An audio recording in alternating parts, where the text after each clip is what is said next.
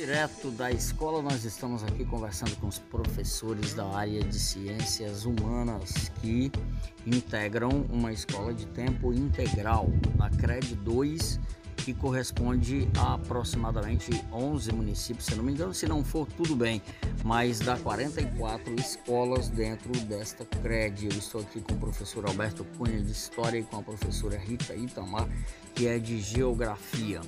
Existe uma discussão que polariza todos os setores da educação, especialmente a educação de ensino médio, que é sobre a junção das áreas. As ciências humanas se integram, não há mais, não haverá pelo menos, a partir de 2022, a divisão por componentes. Eu queria ouvir vocês, né, professor Alberto, qual é a sua percepção? Está na hora? Era isso mesmo que tinha que acontecer? O que, você me diz como professor? Dia, professor Jô. Na verdade, o sistema está se organizando para que a gente possa ter uma integração de todas as disciplinas. As ciências, as ciências humanas saem na frente porque todos os conteúdos se batem, se norteiam e são enraizados em uma única célula. Então, o contexto da humanas fica até mais fácil do aluno compreender um assunto, um assunto específico sendo trabalhado nas quatro disciplinas: filosofia, sociologia, história e geografia. E acredito que veio para ficar, porque o aluno tem uma percepção dessas quatro, desses quatro componentes em uma mesma temática. Rita Itamar dos Santos é de geografia, mas já passou por outras áreas também. Você acha que está fácil o aluno compreender isso já ou existe meio que uma anomalia para entender tudo isso? Bom dia, professor João. Na minha percepção, acredito que sim. Já está para mim já está fácil, né? Agora porque a gente já vem fazendo há bastante tempo, muito antes desse estudo é, entrar em, em, vigor, nós humanas aqui na nossa escola a gente já fazia isso. E agora a gente faz com mais integração e os meninos conseguem compreender. Isso não quer dizer que nas outras áreas também eles não consigam. Do jeito que acontece em humanas também pode acontecer nas outras áreas. E é muito bom mas ah, para quem vem há anos formado numa determinada área e de repente vai ter que estar sozinho na sala de aula, por exemplo, para quem dava aula de geografia e vai ter que trazer elementos da sociologia, da filosofia a tempo para se programar, para dar uma estudada. Isso tá perfeito, tá tranquilo? Bom, tranquilo, tranquilo não, porque você vai estar tá estudando, né, as outras áreas aos outros componentes para colocar numa junção só, dentro da sua, sozinho na sala, né? Mas requer bastante tempo para a gente poder fazer isso, mas é muito bom.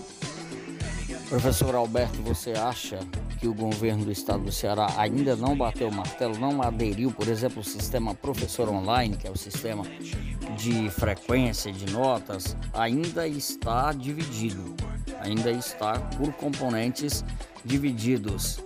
Por que você acha que ainda a SEDUC, o Estado do Ceará, no ensino público, ainda não bateu o martelo nisso?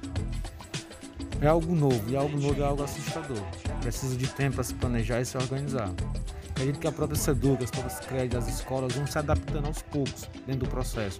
Mas eu acredito que é algo que vem para ficar, é algo moderno, é algo que traz mais conhecimento, interação entre os alunos. E eu acredito que o processo vai, vai caminhar de acordo com a passagem do tempo.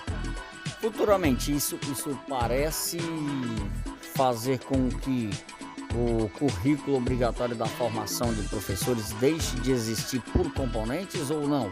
Os indivíduos ainda vão se formar em história, em geografia, em filosofia e em sociologia?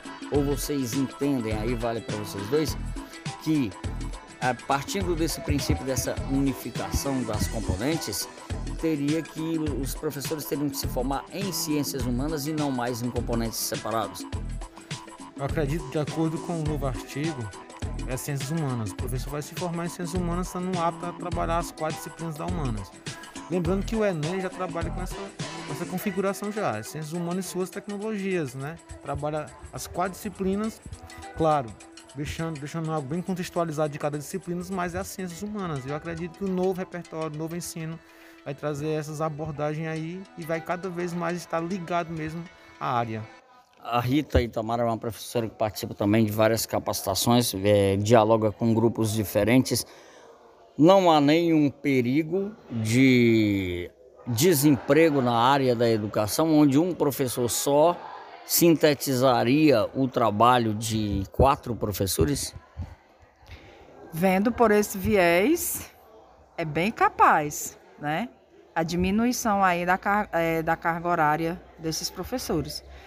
Mas, para se ter um, um processo, um progresso, é que eu quero dizer, um progresso bastante produtivo na educação, é interessante que essa carga horária desses professores continuassem, né, eles juntos, estudando e fazendo toda essa integração, como acontece na nossa escola. A gente tem, já trabalhamos por áreas, já trabalhamos com áreas, né? E a gente está, todos os professores, estamos na sala fazendo esse trabalho.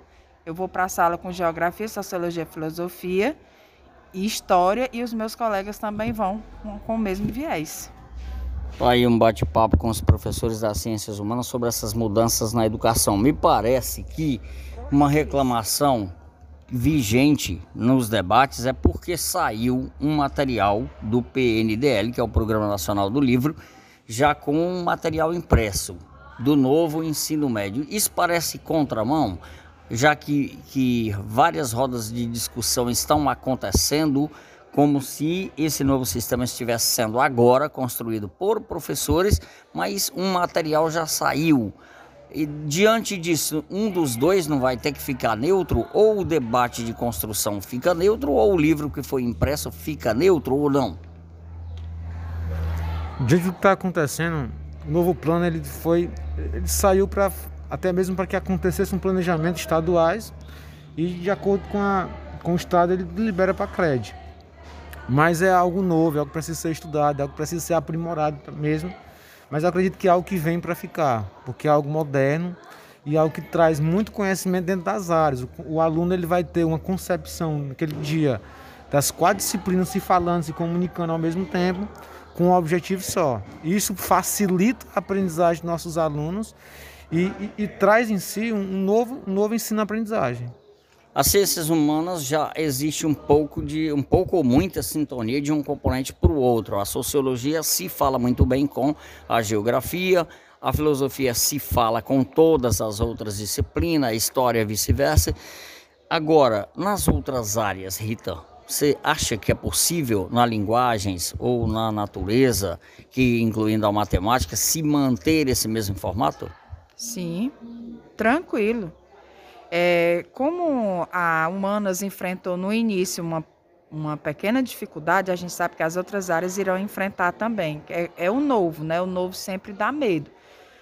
Como a construção da BNCC foi todo um estudo, né? Foi todo um estudo bem antecipado, construído junto com cada, com cada estado, com cada professor, com cada escola. Então, essa, esse novo ensino médio também, que vem trazendo esse mesmo viés, também vai, vai passar por esse processo de aprimoramento, de aceitação, de abertura ao novo e sair da zona do conforto. Na realidade, o novo ensino médio nada mais é do que você sair da zona de conforto. Vocês são professores que trabalham nas duas esferas, na esfera municipal que tange o ensino médio, mas também trabalham no ensino básico, no ensino fundamental. Queria começar pelo professor Alberto, que já trabalha com os alunos do Fundamental 2.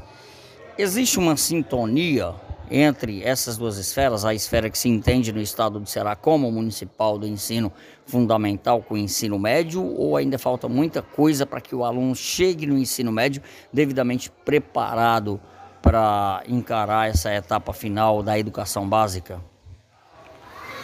Hoje, hoje a, a, as duas escolas trabalham muito próximo. O objetivo é cada vez mais é, criar pontes de ligação. Hoje todos os conteúdos são voltados para uma preparação maior do fundamental para que ao entregar esse aluno ao ensino médio ele receba receba todo o conhecimento de ensino médio. O mais interessante aqui é que a gente, que a gente busca sempre alternativas que possam possibilitar um plano global, o mais próximo da, da, da cadeia, da cadeia do, do, do ensino, ensino médio. Só que existe ainda vários percursos, existe ainda várias barreiras que deixam essa aprendizagem é, interligada. Mas a, a, a secretaria, a própria CRED vem trabalhando muito para que esses alunos possam chegar bem no ensino médio e com um aprendizado apurado. Legal, você, Rita, trabalha na educação infantil, que é um universo bastante complexo.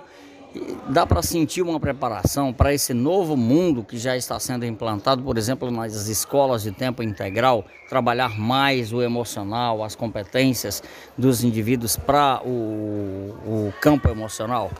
Sim, inclusive é isso que nós estamos trabalhando, né, com o apoio da secretária de Educação do Estado, né, a Estrela.